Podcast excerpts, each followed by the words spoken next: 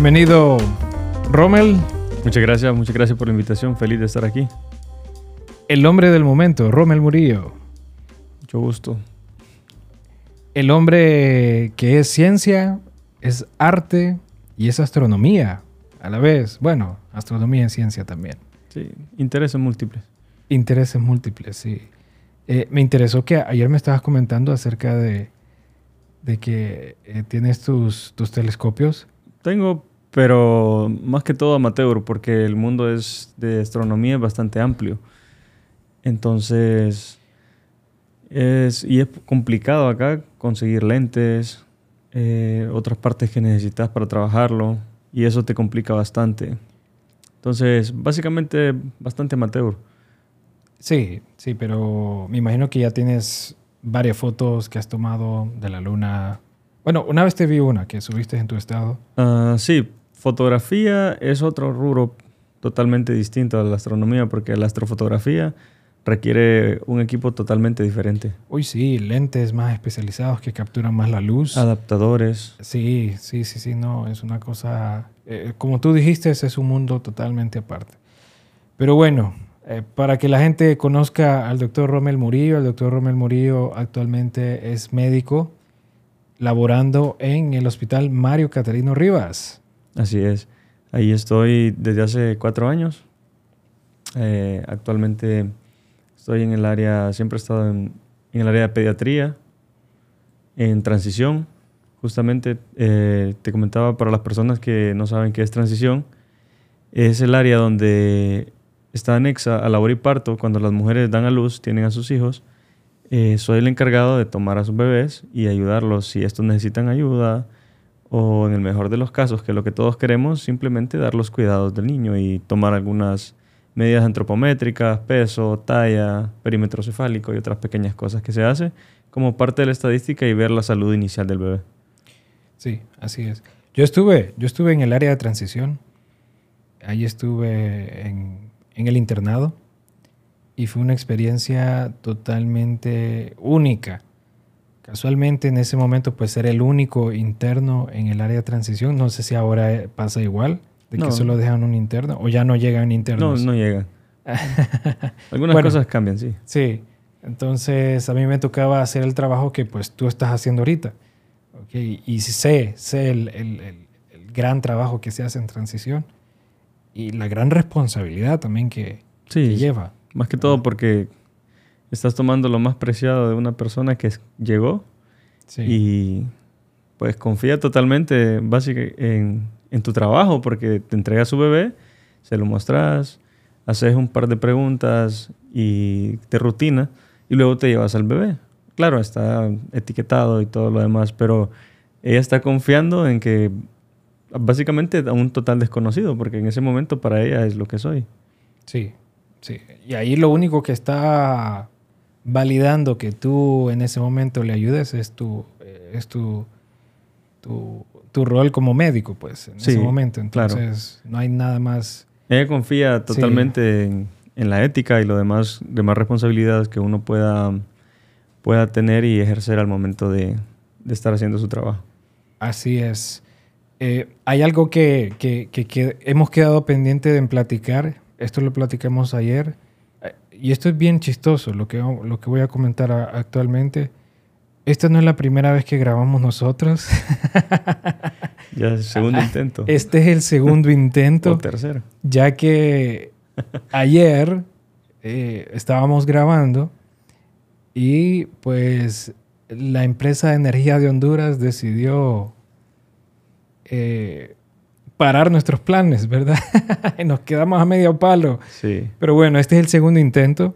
Y hay algo que hablamos ayer mientras estábamos a oscuras que me pareció súper interesante. Es algo que, que, de verdad yo dije, esto lo tenemos que comentar. La gente tiene que escuchar acerca de esto. Y es, eh, bueno, dos cosas. Una, eh, pues, que estás pronto a casarte. Sí, ya. Felicidades. Gracias, gracias. Sí, solamente es el próximo sábado, el 12. Ya, está, ya está lista esa sopa. No hay nada más que hacer. Sí. Ya está listo. Y aparte de eso fue que tú me empezaste a comentar eh, la historia de cómo conociste a tu prometida. Ah. la verdad es que me, me dejaste fascinado. Quiero volver a escuchar, quiero que me volvés a contar eso. Eh, adelante. Bueno, vamos a ver si... Porque ayer fue la, la conversación solamente se dio, pero tratando de, recapitular un poco, eh, se trataba más o menos... Yo estaba haciendo mi servicio social en Santa Rosa. Eh, y un día cualquiera estaba aburrido, tomé mi motocicleta y me fui a dar un par de vueltas. Cuando estaba, fui a un mirador donde solíamos ir con un amigo y nos sentábamos a conversar, íbamos a comer ahí a veces incluso porque simplemente nos gustaba la vista y pasábamos un buen rato platicando. Entonces eh, encontré un primo, el cual no era de Santa Rosa, y traté de, de mostrarle algunos lugares, entre ellos ese, ese mirador. Eh, pues cuando estaba con mi primo platicando, había gente que entraba y salía, pero yo no, no hice caso a nadie. Entonces eh, alguien llegó y me dijo que si por favor le tomaba una fotografía. Y dije, sí, me levanto y cuando tomo su teléfono, estoy a punto de tomarle la foto y la veo y, y solo me quedo viendo y no tomé la foto, solo me quedé viéndola así y, y le- luego le tomé la fotografía, pero dije, no sé, Y ahí ese- dijiste, esta va a ser mi esposa. en ese momento sentí eso y decís, ahí voy. a- voy. Entonces, ah, bueno, eso fue inicial. Les pregunté qué, a qué estaban haciendo. Estaban haciendo una tarea de la universidad, eh, mostrando lugares turísticos de Santa Rosa. Y luego me dijeron que iban, tenían planes de ir al cementerio. Eh, hay un, en el cementerio en Santa Rosa hay una parte que es antigua, así como el, de San Pedro Sula, que tiene tumbas muy viejas. Entonces, supongo pensaron tomar unas buenas fotos o algún video. Y, y así, se fueron. Entonces, mi primo, que estaba al lado, él me dijo, yo la conozco. Ella es de, de mi mismo lugar. Y me dijo su nombre, pero luego solo... Y mi primo se tuvo que ir y me quedé pensando, rayos, no le pedí el número. No sé cómo voy a contactarla. No sé nada. Entonces, eh, me subí a mi moto y luego pensé, deben estar en el cementerio. Posiblemente todavía necesiten ayuda y probablemente pueda ser una- un momento para lograr conversar. Y claro, eh, así que me fui. Me fui por el cementerio. Esas decisiones que tomas y decís, si no lo hubiese hecho, pues no estaría acá. Así es. Entonces, es como todas las decisiones en la vida, no sabes dónde te van a llegar, a llevar. Sí. Entonces, me fui, cuando estoy allá, las encuentro.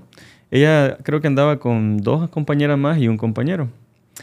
Eh, estaban filmando, grabando videos y los ayudé. Y efectivamente no notaba mucho tampoco, mucho interés de su parte en el sentido, eh, ¿qué te digo? Tal vez un indicio total de, um, ¿qué te diría? De, de atracción. Entonces, tal vez solo pequeñas señales. Entonces, bueno, cuando se les acaba su pila, digo, les voy a tomar con mi teléfono y estoy tomando y filmando algunas cosas y les digo, ah, este es el momento perfecto para, para lograr tener su número. Entonces, bueno, eh, yo los fui siguiendo básicamente. Entonces, a a miedo de no, no ser como un acosador, porque podían pensar eso. Entonces, no, les Este expliqué. tipo y nos les está dije- siguiendo, ¿qué Sí, sí, quiere? y que creo, bueno, creo que fue lo primero que les dije. Miren, Sí. no crean que los estoy siguiendo. Eh, sí quería venir, eh, porque sí me interesó lo que estaban haciendo, porque en realidad también me, me interesaba un poco. No, no piensen que soy un acosador, pero lo que estoy haciendo es como siendo un acosador. Sí, es como, esto no es lo que parece, pero... pero parece. pero parece. Entonces, cuando estábamos, eh, dije, bueno, este es el momento perfecto para pedirle su número, para enviarle las fotografías y poder enviarle los videos. Justo en el momento que digo, deme su número para poder mandárselos, sale su compañero. Y él sale feliz y dice, toma el mío. Pero él me lo dice, él sí se notó que sí tenía interés y que sí... que estaba emocionado Sí. porque tú tuvieras su número. Ajá, entonces él y yo como, pero no, no, no, no te preocupes, me dice, yo se los envío a todas ellas. Y ahí sí, entonces, si yo le decía no, el que quiero es el de ellas, creo que sí iba a parecer un acosador. Entonces, a miedo de no sonar, le dije, ok, está bien, dale. Y pues listo, les envié sus fotos. Pero, y luego él insistía escribiendo, escribiendo y diciendo cosas y, y yo tuve que decirle, hey, mira, yo te voy a decir, sí, sí fue un acosador, la verdad, pero no era por vos, no sé si pensaste algo mal. Simplemente él quería el número de tu amiga. Entonces, eso fue, pero fue, fue una confusión total de parte de él, porque yo en realidad nunca... Me imagino de que este muchacho en ese momento se molestó contigo. Sí, sí, sí, molestó un poco porque él me dijo, pero es que como no fuiste a ayudar, y yo, sí, pero nunca, o sea, en ningún momento... Y yo, pensé que era por mí, te decía. sí, sí, básicamente creo que es lo que pensó.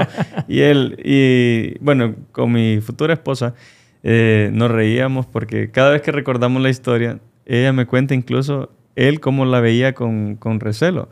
Y, y, nos daba risa porque me dice, pero yo sí sabía que fue por mí. Y ella me lo dice siempre, yo sí sabía que fue por mí. Y yo me alegré, pero no quería decirle tampoco. Entonces cuando él pidió el número dije, bueno, no voy a hacer nada tampoco porque yo no voy a tomar ese paso. Sí. La, la pregunta de oro es, ¿está invitado este muchacho a la boda? no, creo que esos eran compañeros, no son amigos. Imagínate que... parezca en la boda. Yo me opongo. Yo me opongo. este hombre debería ser mío. no, no, no. no, pues sí, me pareció. Y una de las cosas que me pareció aún más interesante fue, eh, eh, bueno, ayer de tanto que hablamos, después de que se fue la luz, eh, que tú empezaste a hablar acerca de, de, este tipo, este compositor que se llama Jorge Drexler, y empezaste a asociar eh, la manera como conociste tú a, tu, a tu esposa, bueno, a tu futura esposa, y la manera como este tipo también empezó a hacer música. ¿ok? Y pues comentaste acerca de, de esta, eh, de esta reunión eh, a causal, se podría decir, que tuvo este, este señor, Jorge Drexler, con, con, Sabina, ¿verdad? Sí, sí, con Sabina y pues que eso fue lo que marcó para este muchacho para que hiciera música. Entonces tú estabas asociando eso a la manera también como conociste tú a tu... A tu sí, porque... Era, pero fue por culpa de, de mi primo. Eh, él estaba ese día y, y si él creo que no me dice yo la conozco, entonces creo que nunca nos habríamos ido. Y la asociación que te hacía era porque eh, los eventos en la vida de una persona son no existe un evento indistinto, por muy aislado que parezca. Entonces, hubieron, creo yo, tantas cosas eh, en ese preciso momento. Y, y, no sé, cualquier detalle, simplemente que aunque quisieras tardarte un minuto más al baño o, o qué sé yo, pudo haber cambiado todo. Entonces, la asociación que te hacía era como esa asociación causal que existe entre, entre los pequeños pequeños detalles, decisiones que una persona puede tomar y pueden alterar totalmente el rumbo de su vida. Y justamente ayer que estábamos hablando entre estas cosas, eh, hablábamos, así como por ejemplo estábamos, iniciamos con lo de, la, ética y lo que las personas confían en, en vos como médico cuando tenés una labor que te dan siempre lo más valioso que tengan, ya sea su salud, en algunos casos para algunas personas eh, ponen su vida en manos de un cirujano o en manos de otro tipo de persona. Y, simplemente están confiando en que vos tenés que hacer bien las cosas, porque sos médico y esas pequeñas acciones que vos puedas tomar pueden cambiar totalmente el rumbo de la vida de una persona. Entonces, eh, ayer lo comentamos que era algo que queríamos decir siempre también, es en cuanto a muchas personas también utilizando o aprovechándose del, de, de la confianza, de esta ética que deberían de tener, es, logran hacer dinero básicamente porque lo único que están haciendo es lucrarse a base de mentiras, engañando personas, haciéndoles creer, vendiendo medicamentos mágicos. La cura, bueno, me estabas diciendo, ¿verdad? Y me mostraste alguien que decía tener la cura contra el cáncer. Sí, sí. Eh, se trata de, de, de un colega que tenemos eh, no recuerdo el nombre ahorita, se me escapa el nombre, pero este muchacho eh, dice que, que tiene la cura para el cáncer, que tiene la cura para esto, para el otro, aumentar el sistema de defensa de esta manera.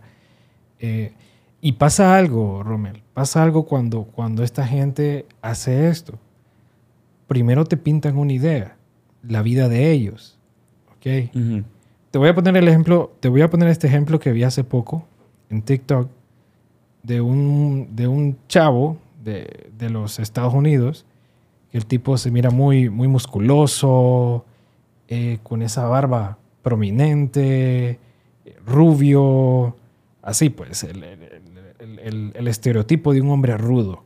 Okay. Okay, y el tipo este se estaba bañando en un río y el tipo este se estaba grabando y estaba diciendo, eh, miren cómo yo me estoy bañando en este río eh, natural, eh, sin polución, y miren cómo también el sol me está bañando mi piel con los rayos UV, esto es naturaleza, esto es vida. Y empezó a decir todas estas cosas, ¿verdad? Entonces, él empezó a vender su imagen y decía que era gracias a, a esta vida natural que llevaba sin consumir supuestamente estos químicos, ¿verdad? Okay. Entonces empieza a hablar de todo esto y empieza a hablar que Big Pharma, Big Pharma le dicen a las compañías farmacéuticas como queriendo decir Big Brother, ¿verdad? Como queriendo decir el malo de la película Big Pharma. Entonces estaba diciendo Big Pharma eh, te quiere que tú estés eh, enfermo todo el tiempo, por eso te da estos medicamentos y Big Pharma aquí, Big Pharma allá. Pero yo tengo la solución. Y en mi página tú puedes encontrar esta, esta, este, y sale una, como una especie de, de, piedra, de, de, gema, que supuestamente eso canaliza eh, las vibras y, y, las malas vibras las ahuyenta y que cuánto vale eso, 250 dólares, 500 dólares. Entonces, ¿cómo es posible que alguien, verdad? Bueno, en este caso este muchacho está totalmente alejado de la medicina. Okay, ahí pues el, la persona que de verdad quiere creerle a alguien así, pues ya está en sus manos, ¿verdad? Ya es parte de, de su idiosincrasia tratar de creerle a alguien. Pero ¿qué pasa? Cuando es un médico que empieza a hablar así, ya tiene un respaldo académico y un respaldo de su título. Cuando es un médico el que está haciendo esto, ¿ok? Y tiene el respaldo de su título, tiene el respaldo de que es un médico, ahí ya la gente tiene algo para creer en lo que está diciendo. ¿Ok? Independientemente sea verdad o sea mentira. El simple hecho de que tú ya tengas un rol en la sociedad, un rol ya establecido en la sociedad, ya te da una credibilidad aún mayor. ¿Ok? Y esto no solo pasa con los médicos, esto pasa con cualquier otra persona que tiene un rol en una comunidad. Te voy a poner el ejemplo, otro ejemplo. Eh, esto me pasó a mí estando en el servicio social en Macuelizo, Santa Bárbara. Allá pues eh, la gente es católica, ¿verdad? la mayoría de los pueblos de aquí de, Honduras, ¿ok? ¿Y quién es el líder en un pueblo? Es el cura, ¿verdad? Es el padre. Sí, tienen varios de su alcalde, su, religioso, político. Pero vaya, ¿quién es el líder siempre, el que se destaca como líder en un pueblo? Normalmente es un rol que han asumido las, iglesias. Y es el cura, ¿verdad? Ok. A mí me invitaron a decir una. a dar una charla acerca de eh, control prenatal, planificación familiar y todo esto, ¿verdad? Entonces yo estaba invitado en, una, en, una, en un tipo de ceremonia que había ahí, de parte de la municipalidad. Entonces estaba casi toda la, la gente.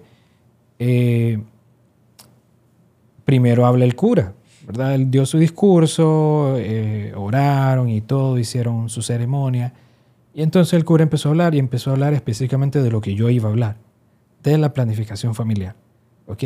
Pero ¿qué dijo el cura? El cura dio su punto de vista religioso, ¿verdad?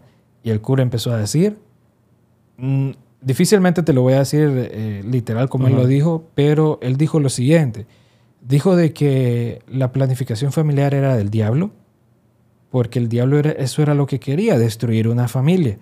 Y también dijo de que eh, todo aquel, toda aquella persona que planificaba con pastillas, toda aquella persona que se inyectaba este tipo de, métodos anticonceptivos, o aquel tipo de persona que utilizara cualquier tipo de método conceptivo, estaba violando las leyes del Señor y por lo tanto se iban a ir al infierno.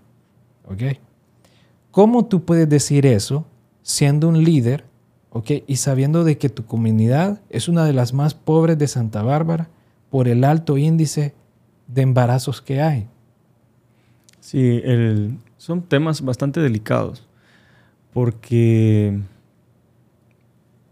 la mayoría de personas que te venden estas ideas o están en contra de algo a su favor, porque hay que decirlo, muchas de las personas que utilizan o que te venden mentiras, eh, utilizan una cierta verdad. en este ejemplo podríamos decir, el que tú estabas diciendo, eh, eh, tienen efectos secundarios para, para, iniciarlo. Entonces las personas asocian que los medicamentos son malos. Y claro, todo medicamento tiene un efecto secundario. De hecho, toda sustancia que consumimos tiene un efecto secundario. El alimento tiene un efecto secundario. No significa que todos son malos. Un efecto secundario no significa ser malo. De hecho, el mecanismo de acción de un, medicamento es un efecto secundario. Se le llama efectos secundarios, le llamamos en medicina a a todos aquellos efectos que no queremos tener con el, el uso de estos medicamentos.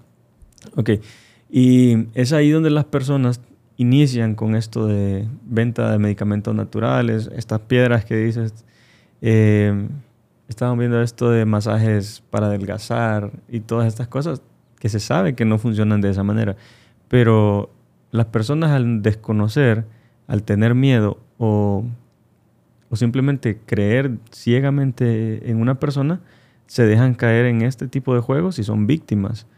Y lo triste es cuando llegan a ser víctimas de estas personas y ponen en riesgo sus vidas, la de sus familiares.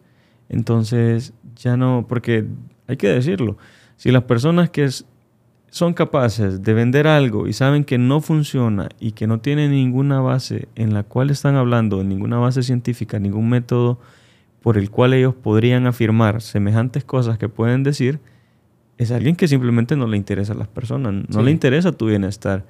Porque si yo te estoy diciendo que esto te va a funcionar y te va a curar, y aún así veo que vas deteriorando, y yo, en este caso, siendo médico, te veo que vas mal, y no hago nada y te sigo vendiendo que todo un montón de baratijas y cosas que no funcionan, es algo muy serio. Vaya, y aquí la pregunta clave es, eh, el médico que está haciendo esto, el médico que se está aprovechando de, de, estos pacientes, ¿lo hace por ignorancia o lo hace sabiendo de que no va a tener ese logro que está, que está vendiendo? Creo que aquí la respuesta es importante para algunas cosas, pero independientemente de sepa o no sepa, no debería de. Porque si lo hace por desconocimiento, es, sería peor. Porque si lo está haciendo a sabiendas, eh, simplemente le está actuando bajo su conducta y su forma de ser, su moral, lo que sea que tenga como moral y lo que rige su vida, es lo que está haciendo para esta persona lograr poner en riesgo la vida de alguien más. Y no solo riesgo, sino que Pongamos también, si estás vendiendo algo que no funciona, la mayoría de, nuestra población, todos nosotros sabemos que eh, en Honduras el, índice per cápita es bien bajo. Entonces, ¿cuánto le toma a una persona? Porque, bueno, ¿qué es lo que pasa? Te venden un tratamiento para una enfermedad que no tiene cura, te dicen diabetes y ellos te van a vender un medicamento que, que eso te va a curar. Sí. Eh, es que ahí está, ahí está el asunto de lo que te dije con este, con este muchacho que vi el TikTok, que eh, ellos venden una imagen saludable. Vaya, tú, tú me enseñaste, es una imagen de, de, este doctor que sale así, con su novia, ¿verdad? Los dos se miran saludables, los dos se miran eh, con su uniforme. Tienen que salir con su uniforme porque tienen que vender la imagen que son médicos certificados. Así es. Y que lo que están diciendo es real. ¿Verdad? Según ellos, ¿verdad? Entonces empiezan a decir, eh, yo tengo una vida así, saludable, yo, eh, mis niveles de azúcar son estos, mis niveles de colesterol son estos, y la razón por todo esto es esto que yo les estoy mostrando aquí, que tiene un costo que no lo, no lo venden en lempiras, lo venden en dólares. Sí. Ok, que les doy un paquete, vaya, para, para adelgazar o les doy un paquete eh, para, para que se cure de la diabetes, para que se cure de la hipertensión arterial, sabiendo de que no hay un estudio. Es más, no hay ningún tipo de, prueba actualmente. No hay nada que, lo avale. que diga de que, de que existe tal cosa. ¿Ok? Y uno como médico tiene que tener bastante cuidado en eso porque uno de médico tiene que basarse en medicina basada en evidencia científica. Así es. ¿Ok? Significa de que la ciencia nos respalda con artículos médicos, ¿ok? Y con un montón de reseñas bibliográficas que salieron para la salud y el bienestar del paciente, ¿ok? Sí, porque estábamos mencionando que no está escrito todo, no se sabe todo y cada persona, hay excelentes médicos, hay personas que han sido nuestros maestros y personas que son muy, muy excelentes, pero nadie tiene la verdad absoluta y mucho menos en medicina, ¿verdad? Eh, nadie sabe exactamente qué, con algo nuevo, qué podría suceder. Por eso siempre se hacen estudios de caso. Entonces, eh, lo que tú dices, estas personas utilizan su imagen para vender, pero esta imagen funciona solamente para ilustrar tu caso personal. Por ejemplo, te digo, eh, yo te vendo esta dieta porque esta dieta me funciona, mírame, cómo estoy. Sí. Ok, pero eso estoy, está bien para ejemplificar que tu dieta funciona en tu persona, pero hay que considerar muchas cosas, porque una dieta no funciona para, todas las, para todos los demás. Tienes que considerar tu edad, uh, tu peso, si tienes enfermedades anteriores y no, te, no padeces ninguna enfermedad, tu estilo de vida, tu nivel económico para adquirir ciertos alimentos. Entonces, ¿en qué basas tu dieta? tu genética. Hay tantos factores que cuando vas donde un profesional calificado como nutricionista, este sí te hace una evaluación completa. Y él te da un plan de alimentación basado en lo que vos necesitas realmente. No te viene a decir, mírame, porque yo estoy así y todo el mundo va a estar así porque no funciona de esa manera. Y eso por, el, por la parte de los que te quieran vender utilizando su imagen. Y vuelvo y repito, el caso personal simplemente sirve para ilustrar casos individuales, porque lo que le funcionó, si te dice alguien, mira, mi vecina tuvo esto y tuvo tal problema y le dieron esto, y a vos te pasa ciertos síntomas igual, pero... Lo que le funcionó a alguien, a una persona no le va a funcionar al otro. Entonces los medicamentos igual no funcionan de la misma manera en todas las personas. Por eso también se utiliza por dosis, por kilogramo de peso, basándose en estudios previos que se han realizado. Okay, no estamos diciendo que las grandes farmacéuticas no se benefician y que no están, pero es un mundo aparte. En general, los beneficios que obtenemos eh, son bastante grandes. Pero cuando vienen personas a venderte cosas en las cuales no han investigado, aunque tengan buena intención, pero una buena intención no basta para hacer el bien. ¿Correcto? Porque una buena intención podría ser que quieras ayudar a alguien vendiéndole algo, pero no sabes si es veneno. Entonces, si te funcionó, perfecto, pero se lo estás dando a otras personas y lo estás envenenando. Eh, entonces, ese es el gran problema con no llevar un control, con vender cosas que no son certificadas. Sí. Que bien, y bien estamos diciendo otra vez, tenemos que creer en ellos, sí, creemos, pero también nosotros vemos los resultados y evaluamos también, porque esa sí es nuestra parte. Cuando un medicamento nuevo sale al mercado, nosotros vemos los beneficios y los efectos que tiene en los pacientes que van mejorando. Entonces, eh, volviendo, la, la, idea de crear este podcast eh, fue esa, que las personas sepan un poco de qué manera no pueden no ser víctimas de personas que quieran lucrarse o que los quieran estafar y que al final estén poniendo en riesgo su vida, su integridad, su dinero, cualquiera de las, de las opciones, porque no es única vez que te va a llegar alguien a consulta que se complicó porque alguien le dijo que tomara tal cosa y eso fue su tratamiento y lastimosamente en algunos casos ya es demasiado tarde.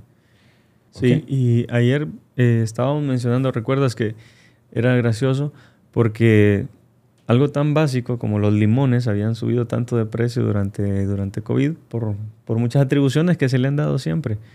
Y conste, no estoy diciendo que los limones sean malos, simplemente estoy diciendo que tampoco son la cura mágica para un montón de cosas, mucho menos para el COVID. Y mencionábamos justamente eso ayer, que eso es algo que las personas deben conocer. Eh, una, una cosa importantísima es que las enfermedades tienen una historia natural y de hecho se, es algún tema bien estudiado y se conoce como historia natural de la enfermedad, en la cual ya sabemos cuántos días tiene una fase infecciosa, cuántos días puede llevar de repente una fase latente o si esta fase tuvo incubación, la fase de enfermedad, donde presenta síntomas, etcétera, etcétera. Y muchas de estas enfermedades no requieren tratamiento, más que un tratamiento sintomatológico, lo que quiere decir solo para los síntomas. Por eso muchas personas se quejan y dicen, solo acetaminofén me recetan. Y no es que esté mal que le receten a veces eso, porque simplemente lo que necesita es tratar sus síntomas, sentirse un poco mejor y su cuerpo está trabajando y haciendo todo para mejorar y sanar. Y esto es algo factible, pero ¿qué sucede? Entonces, como las personas no tienen que conocer eso, ¿verdad? No, no ellos no tienen que saber todos los comportamientos de las enfermedades, ese es nuestro trabajo, pero sí, alguien llega por una enfermedad y tú sabes que no va a mejorar o que va a mejorar y dices, le voy a dar esto, le voy a dar un limón. Entonces, la persona, para empezar, ya cree en los limones. Sí. Y número dos, sabemos que tomando limón se le va a quitar y si no toma limón también se le va a quitar porque es la historia natural de la enfermedad. Ahora bien, ¿qué pasa? Con las enfermedades crónicas que no tienen cura, ese es el, ahí sí viene un problema bien grande porque les están vendiendo un limón para el cáncer, por ejemplo, que no es así, ¿verdad? Pero es por ejemplificar. Entonces, ahí sí te van a decir, hey, un limón no te va a curar el cáncer. Bueno, quítale el limón y te van a hacer una mezcla de cosas y te van a decir esto. Y claro, alguien desesperado te lo va a comprar y desconociendo muchas cosas, pero ¿quién es el culpable ahí? Entonces, también seríamos nosotros formando parte y creyendo eh, en esta idiosincrasia que tenemos a buscar siempre curas milagrosas que no funcionan lastimosamente así. Sí. La desesperación del paciente lo hace buscar otras alternativas al ver que tal medicamento no le está ayudando. Pero vaya, en el, en el caso de la diabetes, no solo es el medicamento, tomarse el, medicamento, es hacer un cambio, un ajuste de, de, cambio de su estilo de vida. Claro. Ok. Entonces, eso es lo que no quiere el paciente. El paciente no se quiere esforzar. El paciente quiere una cura milagrosa. El paciente quiere una, una mejoría de un día para otro. Okay. Y viene alguien y refuerza ese deseo del paciente y viene y le dice, sí, fíjese que sí lo hay.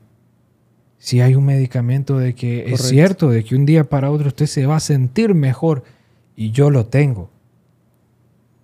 Por el módico costo de. Y por el módico costo de tanto. Y la consulta, por haber, solo haberle dicho este consejito, tanto.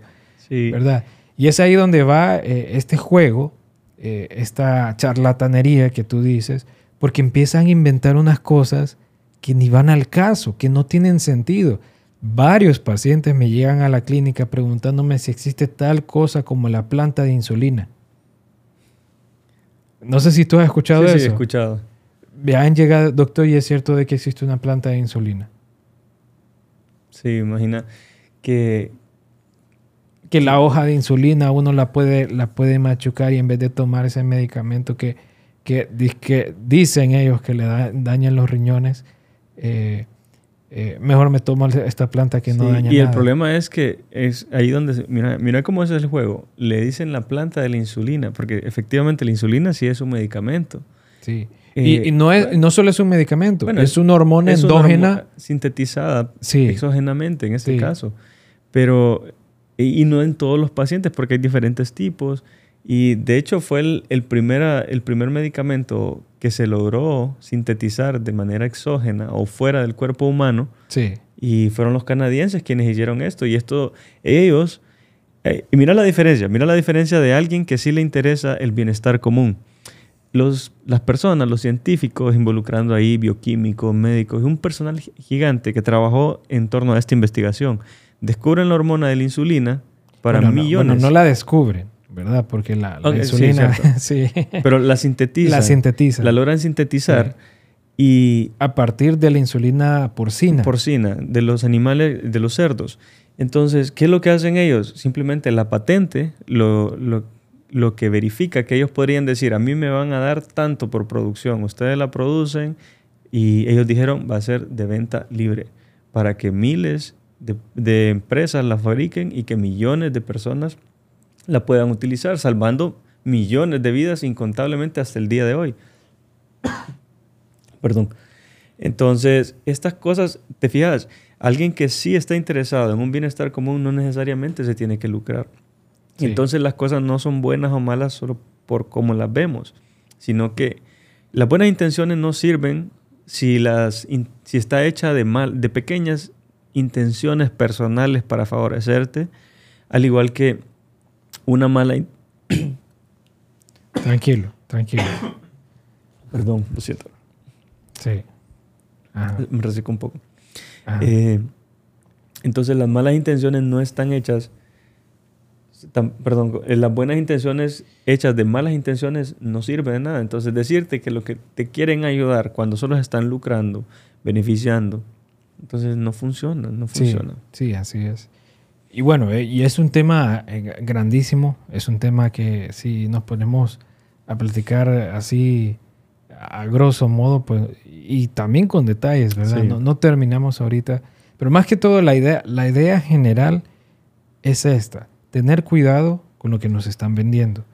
Tener criterio propio al escuchar cualquier cosa. No importa de quién venga o de dónde venga. Yo le digo a mis propios pacientes, yo educo a mis pacientes. Y yo les digo de que siempre que escuchen algo, que tienen dos cosas que pueden hacer. Una, preguntarse a ellos si en realidad es así. Y la otra, que perfectamente me pueden preguntar a mí.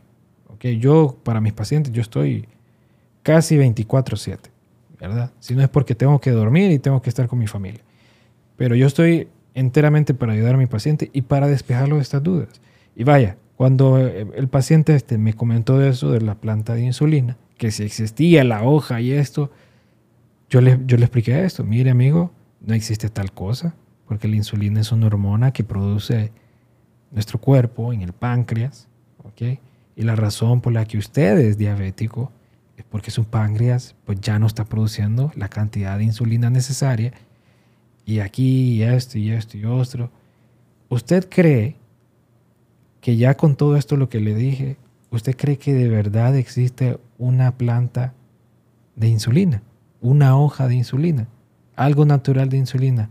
No, doctor, fíjese que usted tiene razón. Ahora que usted me lo explica.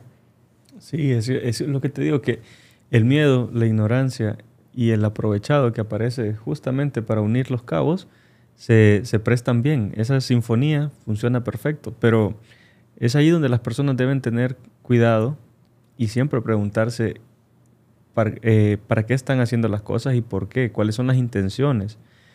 Eh, entonces, no, otra vez quiero recalcar porque a veces las personas, es un dilema, creo, un debate que siempre, siempre sale a la, a la mesa y a la luz y es que dicen, las plantas y lo natural es mejor que no sé qué.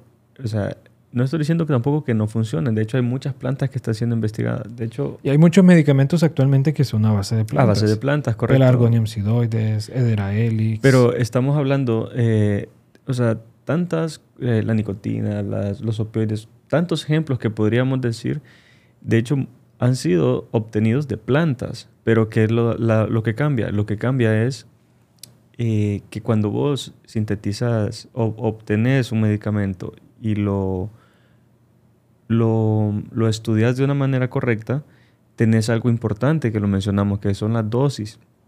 Porque justamente has escuchado que dicen que el, veneno está en la dosis, ¿cierto? Un mismo medicamento puede ser venenoso. Es más, el veneno de una serpiente puede no ser venenoso si la cantidad no es suficiente. Entonces el veneno está en la dosis.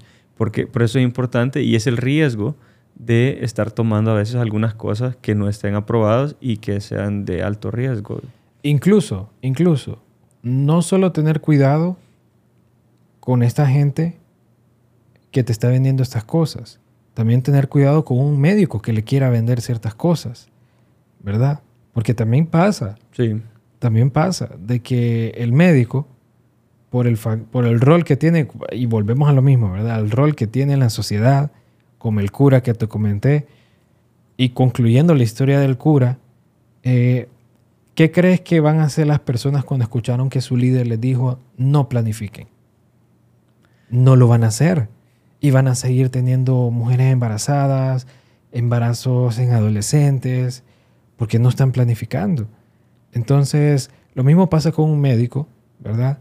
Cuando un médico se presta para eh, engatusar, para aprovecharse de la gente, ¿ok? Le van a creer por el rol que tiene en la sociedad, que es médico, ¿ok? Entonces le van a creer y este hombre o esta mujer, ¿ok? Que lo están haciendo, eh, se van a aprovechar en su totalidad del paciente. Y el paciente, ¿qué puede decir? No, él me, él me embaucó, él me sobornó, él me hizo esto. Y le va a decir, pero usted vino donde mí, yo soy médico. si, usted, si usted vino donde mí, usted es el que tiene la culpa. Sí. ¿Verdad?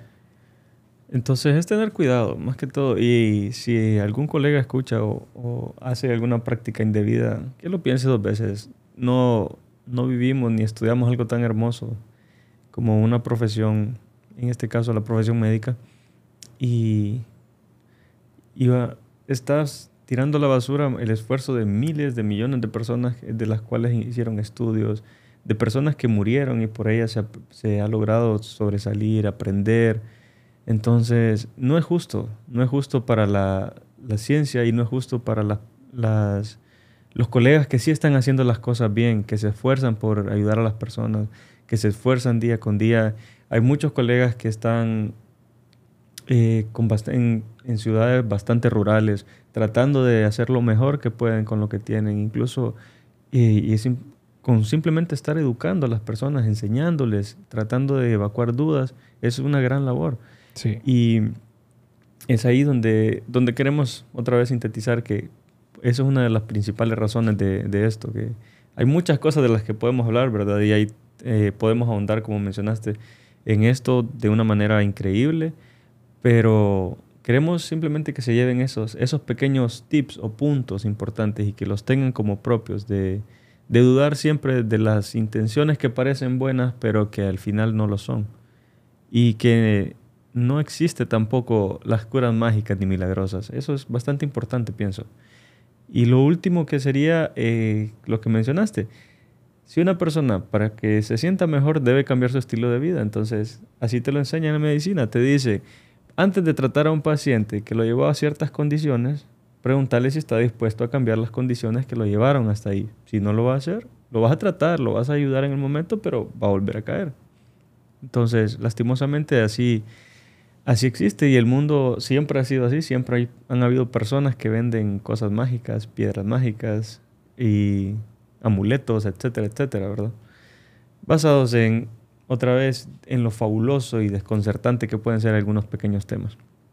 Emergencia, historias del Catarino. Yo sé que tú tienes una historia que contar. Ok, entonces, bueno, tantas historias que suceden porque un hospital donde sucede todos los sentimientos se encuentran, donde día y noche puedes pasar de una sala a otra y tener emociones diferentes. Mm, bueno, la historia que te voy a contar es una cuando estaba yo haciendo mi año de servicio de internado en la pasantía de cirugía. Estábamos mis compañeros y yo en la sala esperando que lleguen pacientes en el área de filtro. Cuando de repente vemos una sirena, la escuchamos y cuando eso sucede, ya todo el mundo sabe que no es nada bueno. Sí. Entonces era la policía. La policía llevaba a un señor de aproximadamente unos 56, 57 años tenía aproximadamente. Y llegó porque le tenía herida de bala. Le habían pegado dos, dos disparos, uno en su abdomen y uno en el brazo. Pero el que lo comprometía era el de su abdomen. Entonces se trató de ayudar y todo. Él llegó acompañado de su esposa y de una hija. Eh, la hija tenía alrededor de unos 22, 20 años aproximadamente. Pues cuando ellos están ahí, eh, entra la policía y al rato bajan a la siguiente, patrulla que llega, baja a otro, a otro, otro paciente y lo lleva y lleva resguardado por un montón de, de policías de la eh, anticrímenes y pandillas y estas cosas con, con capucha. Y bueno, se preparó el señor, se metió a la sala de operaciones y lo impactante de la historia eh, no fue tanto la herida, sino que la persona que llegó después de la herida era la persona que le había, le había disparado. O sea, entre ambos se habían disparado. Y estaban a escasos metros uno del otro. Entonces, la policía indignada y la familia indignada viendo que también estábamos atendiendo al, al delincuente, porque cuando nos contaron la historia nos aclararon, ya voy a llegar a ese punto, es que él eh, era un delincuente. Entonces sus familiares sentían resentimiento, ira, enojo, odio hacia ese, a nuestro paciente, hacia esa persona que estaba ahí, porque ellos decían que no merecía que lo tratáramos de la misma manera que estábamos tratando a su, a su papá. Y bueno, la historia resultó que fue la siguiente. Él, en compañía de dos sujetos más, se metieron a su casa a robar. Él vivía con su esposa y con dos hijas. Una de las hijas tenía 16 o 17 y la otra mayor que tenía alrededor de 20, 22. Eh, las maniataron, las metieron al baño, pero ellas no hicieron nada. Entonces en la habitación donde ellos dormían, que los señores dicen que dormían en una habitación arriba, que era una casa de dos plantas, pero ellos dormían abajo porque se quedaban haciendo tareas o jugando, cualquier cosa. Eh, él escuchó. Resulta que este señor tenía entrenamiento militar porque él había ejercido hace un tiempo eh, en algo de tácticas militares y otras cosas. Entonces él también tenía armas en su casa. Entonces cuando él escuchó que alguien se había metido a su casa, automáticamente su instinto de padre protector, de, proteger a su familia. lo que cualquiera creo que haría en su situación. Sí, así es. Eh, tomó el arma y sigilosamente cuando entró el, uno de los asaltantes a la habitación, él lo sometió y le disparó. Cuando el siguiente asaltante escuchó el disparo, él sale corriendo y lo ve tendido y se asustó y salió corriendo. Y cuando el que estaba, que era el tercero, que es el que estaba en el hospital, llegó, entonces él le disparó, pero no le, porque también recibió, perdón, también recibió un disparo, que fueron los dos disparos que el, señor este había, había resultado. Y, se fueron. Entonces, uno escapó, uno murió y otro llegó herido. Entonces, ahora por eso era la indignación de sus familiares al saber que, que no merecía el mismo trato, según lo que ellos relataban. Entonces, lo, lo trágico de esto, de esta historia, es que este paciente, pues, lo tuvimos luego en sala, no mejoraba, entró a, una septicemia y el delincuente no. El delincuente de sus disparos mejoró maravillosamente y perfectamente y estaba en la misma sala, o sea, compartían sala y el delincuente llegaba a su mamá a visitarlo y al mismo tiempo llegaba la mamá a pedirle perdón a la, hija y a, las hijas y a la esposa del Señor. Y aunque ella no tenía la culpa de lo que su hijo decidió hacer. Entonces era triste ver a ese hombre agonizando ya cuando su pronóstico iba en, deterioro, ver cómo, cómo, él aún así decidió y dijo, no, no, no tienen por qué guardarle odio si simplemente eh, él decía que lo perdonaba. Okay. Sus familiares no, obviamente. Entonces, me sorprendía cada vez que nosotros lo visitábamos porque me, parecía increíble cómo una persona, sabiendo que tenía una mala probabilidad de vida, después de todo lo que intentaron hacer, fue capaz de hacer eso. Y él decía que simplemente hizo lo que cualquier persona hubiese hecho en su caso. Y pues quien le disparó, el, este caso el asaltante sobrevivió, lastimosamente el señor falleció y no fue impactante porque lo tuvimos durante muchos días, durante muchos días fue nuestro paciente, nos llegamos a conocer, nos contamos y al mismo tiempo al rato íbamos a atender también al otro, a hacer sus curaciones, a hacer todo. Y era como, también tenía su historia de vida y no era la mejor de todas. Sí. Y cada uno tenía una razón por la cual estaba haciendo lo suyo. Entonces, como nuestra labor no era juzgarlos ni saber quién tenía o no culpa, pero era increíble, eso era algo como, como de otro mundo, que vos, o sea, entres de una sala a ver a una persona de estas condiciones y lo que está sucediendo y sabes que están relacionados, vas a la otra y sabes también que lo, que lo que hicieron y están relacionados. Creo que para mis compañeros, y para mí, después nos comentábamos que fue algo muy, muy trágico y muy doloroso cuando, cuando lastimosamente el Señor falleció, porque era, era un buen hombre, era un buen padre. Simplemente quería lo mejor para su familia, lo mejor para, para todo. Y aún así no sentía odio directamente contra quien le, le, había hecho los, los disparos. Entonces, eh, como relato, la, la, vida no es justa porque no se trata de justicia. La vida nos va a tratar. De hecho, la vida, si pensamos que nos va a tratar, estamos diciendo que es un ente lógico y la vida es simplemente algo que es, no tiene una razón de ser. Y nosotros ahí es donde jugamos el papel importante y nuestro libre albedrío de qué queremos hacer con ella. Y es lo bonito y lo maravilloso también de la vida, que a pesar de las circunstancias de donde estemos, siempre tenemos opciones. Y por eso mismo es que me molesta mucho las actitudes que algunas personas hacen al lucrarse de otros, porque tienen opciones, pueden hacerlo. Y quienes no lo saben, eso es nuestra intención, que lo sepan y que no caigan en estos juegos. Porque la vida no se trata de justicia. Sí. La vida simplemente se trata de hacer el bien. Entonces, bueno, esto. Y tú también nos dijiste que tenías una historia que contarnos sobre la sala de transición. Quiero escucharla. Sí, esta historia eh, es un poco larga. Voy a tratar de, de, de sintetizarla lo más que pueda. Pero bueno, la historia va así. Esto pasó hace bastante, yo era interno, era médico interno en el área de transición. Para los que no conocen el área de transición, el área de transición es ese, esa sala en donde el médico, justamente cuando nace el bebé, ¿ok? Es el que lo valora al bebé, el que mira si el bebé viene bien, si todo está funcionando bien, o si hay algo que hay que hacer para intervenirlo a tiempo para que el, para que el bebito no le pase nada malo. Esa es la labor del médico en el área de transición. Pues yo estaba en, el en, transición, yo era mi sala, era mi sala, y como era mi sala, yo tenía que turnar ahí, ¿ok? Entonces, justamente una noche anterior, eh, yo no había turnado, eso fue un sábado, llegó una paciente al área del labor y parto. ¿ok? Transición está justo al lado del labor y parto. Bueno, es parte del labor y parto. Entonces llegó al área del labor y parto una muchacha que había tenido como complicación de su embarazo, le dio una psicosis posparto. ¿ok?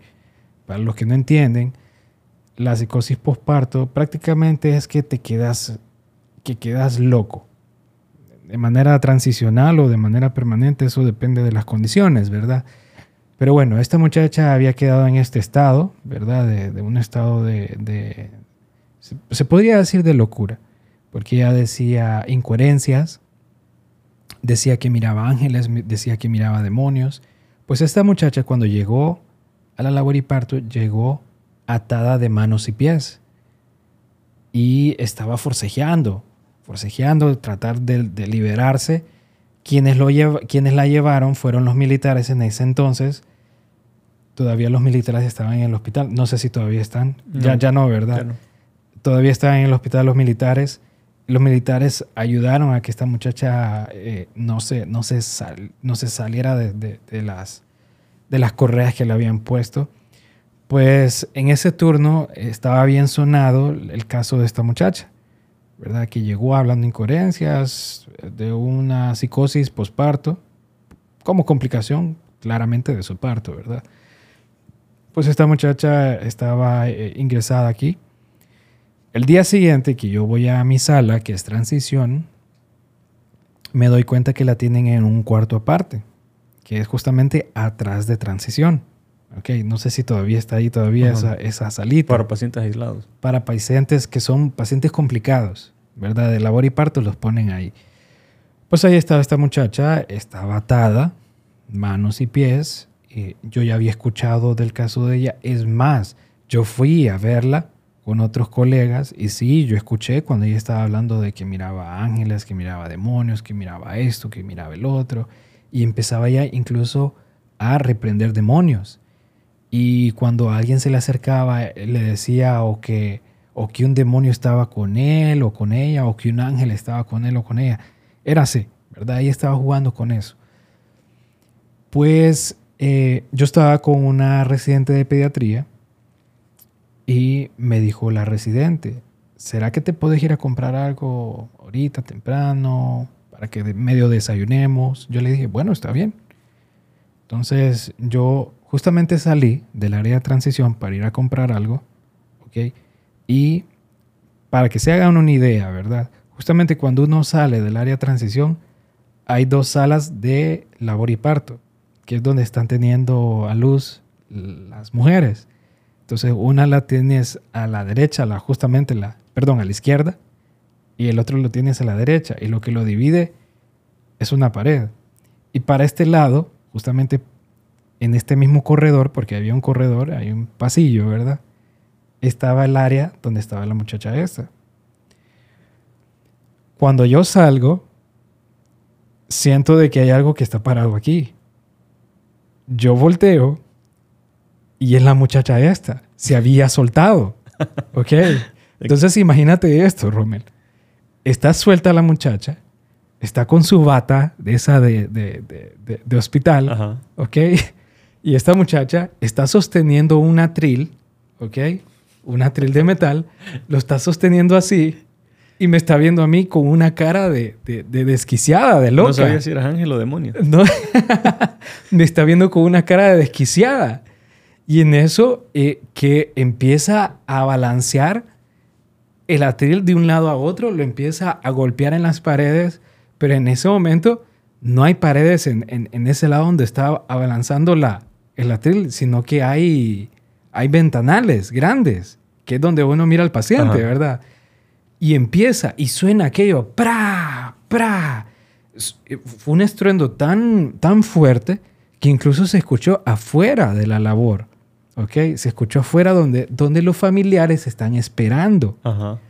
Cuando se escucha esto, se vuelve un caos total en la sala de labor y parto todas las mujeres pensaron lo peor. Pensaron que eran un disparos, pensaron cualquier cosa que se metió alguien aquí a hacer relajo, pues todas las mujeres buscaron por salvaguardar sus vidas y la vida de sus bebés en ese momento. Yo vi en ese momento cómo las dos mujeres de las dos, de las dos salas de labor en ese momento que estaban ya en la burra teniendo, se bajaron de la burra. se bajaron y una, incluso yo creo de que hasta iba saliendo el bebé, incluso hizo de, se tapó así para que no saliera el bebé y se bajó de la burra, salió corriendo desnuda, igual la otra salió corriendo desnuda y todas las otras mujeres que estaban en las camillas desesperadas agarrando su, su suerito, agarrando su atril y saliendo corriendo para, afuera. O sea, fue una total, fue un total caos. Y yo tenía esta muchacha enfrente de mí haciendo este, estas locuras porque no solo fueron las dos veces, fueron varias veces. Entonces pareciera de que sí, de que alguien estaba eh, atentando de esa manera, ¿verdad? Y empezaba pa, pa, pa. Y yo a medida me iba, me iba eh, alejando de ella, yo siento que tengo algo atrás. Volteo a ver y son los mismos militares que ayudaron a... A internarla. A, meterla, ¿verdad? Son estos mismos militares. Pero esta muchacha, cuando ve los militares eh, los amenaza con el atril y los militares al ver esto más bien huyen, se hacen para atrás. sí, entonces era una cosa, era una cosa súper cómica, parecía algo de, salido de, de, una película eh, cómica, de una película así, porque, o sea, ¿en qué momento los militares le, le estaban teniendo miedo a un paciente? Pues, ¿ok? lo más chistoso es lo siguiente, que afuera los familiares de verdad pensaban de que algo estaba ocurriendo adentro, ¿ok? Y empezaron a, entrar a la sala de labor también. Entonces era una locura que, las, que los pacientes estaban saliendo, las mujeres embarazadas que estaban dando a luz estaban saliendo y los familiares que querían entrar. Entonces se volvió esa, e, esa locura del que quería entrar y el que quería salir, el que quería entrar y el que quería salir. Entonces eh, hubo una locura exagerada eh, mira viejo, yo creo de que nunca había presenciado eh, un caos como eso de, tanta gente. Y no solo, y fíjate que lo más chistoso es que no solo los pacientes y los familiares, también los médicos salieron corriendo porque no sabían lo que estaba ocurriendo, ¿ok? Pero a todo esto, los, militares no podían contener a la muchacha. Tuvo que llegar un residente de, de, ginecología que era súper alto, que ya medía dos metros y medio el, el, el, residente este. Y como, como jugador de, de, fútbol americano, se abalanzó hacia ella como a, a taclearla ¿verdad? Y la, y la tuvo que, que, que, tirar al suelo y la tuvo que agarrar de las manos y solo fue la única manera como esta muchacha se pudo neutralizar. Ya luego ahí sí, ¿verdad? Los militares llegaron todos pavoneados con su arma para querer... ok, pasó eso, ok. A todo esto, pues todavía estaba eso de que no se sabía qué estaba pasando. Y yo entro otra vez a la sala de transición y yo veo a la doctora que está agachada, que tampoco sabe lo que está pasando, y le explico, pues ella se tranquiliza, ¿ok? Porque ya vio de que ya neutralizaron a la paciente, y viene y me dice la doctora, oíme, ¿y mi celular? Me dice, no lo encuentro. Y yo, doctora, pero ¿está segura que usted lo... De sí, me dice, aquí está, me dice. Y empezamos a escuchar como unos susurros, justamente al fondo de la, del área de transición, donde hay unas, unos gaveteros grandes. No sé si todavía están ahí. No, no, no. Habían unos gaveteros grandes donde guardaban expedientes y todo eso, ¿verdad? Y justamente ahí atrás de, de, esos gaveteros escuchamos susurros, así como... Y nosotros, me dice la doctora, ¿escuchas eso? Me dice, sí, le digo, ¿qué es eso? No sé. Y empezamos nosotros los dos a acercarnos de manera sigilosa para ver. Y era una paciente, ¿ok? Que estaba dando a luz en ese momento que entró a la sala de transición en, el medio de la algarabía y de, todo este, de todo este caos, vio el celular de la doctora, lo agarró, se escondió y en ese momento que nosotros nos acercamos escuchamos que ella le estaba hablando al marido y le estaba diciendo que la sacara porque los mareros se habían entrado al Catarino a matar a la embarazada. Eso le estaba diciendo. ¿Te imaginas el terror, pobrecita? sí. Entonces, eso pasó el domingo. Justamente el lunes siguiente que yo comento esto con mis compañeros, nadie me cree. Nadie me cree porque es algo totalmente suena bizarro, irreal. suena irreal, ¿ok? Pero pasó, yo estuve allí, ¿ok? y tal vez si alguien más está escuchando esta historia y presenció eso, por favor que confirme. Te puede dar fe que era cierto. que, confirme de que, de que no estoy loco, que no me imaginé eso producto de, de, tanto, de tantas labores en el Catarino. Pero mira, viejo, fue algo, fue algo increíble. Fue, ver ese caos en el hospital. Yo nunca había visto eso. Al sol de hoy, bueno, ya no trabajo, en ya no estoy en, en el hospital. Pero vaya, todas las historias que ustedes me cuentan no llegan a ese grado. Sí, siempre. es que siempre hay tantas historias que pueden, que superan la realidad, todas las historias. Sí, es increíble, la verdad que... Y, todas estas historias me, hizo, me hicieron perdón, eh, preguntar esto. Si a mí me pasó todo esto, ¿qué más le ha pasado a todos los demás que se han quedado en el hospital trabajando? Imagínate esa historia que tú acabas de comentar. Okay. Las historias que comentó William con, con lo del COVID, las historias que comentó Isaac, o sea, son cosas que de verdad uno nunca esperaría eh, en un hospital como este. Okay, pero pasan, Sí, solo lo vemos y están las puertas, las paredes, pero no sabemos cuántas historias suceden buenas y malas, tristes y alegres, impactantes y increíbles como la que dijiste, y de todo. Una aglomeración de sentimientos, emociones y historias. Sí, así es. Eh, pues aquí nomás queda pues concluir la, la conversación si no tienes nada más que agregar. Eh, no, creo que sería, sería por lo que queríamos exponer era eso y estoy bastante feliz, bastante satisfecho. Eh, espero que lo que hemos hablado acá le sirva a alguien. Y eso, eso principalmente. Nuestra labor es querer que las personas sepan todo y que sean felices. Cuídense. Igual, gracias. Gracias por haber venido, doctor Rommel Murillo. Es un gusto haberlo tenido aquí. El placer es todo mío y cada vez, gracias. Igual, cuando quiera volver, las puertas están abiertas. Perfecto. ¿Verdad? Eh, pero sí me crees, ¿verdad? Con la historia. Sí, sí, Ah. sí. Man, yo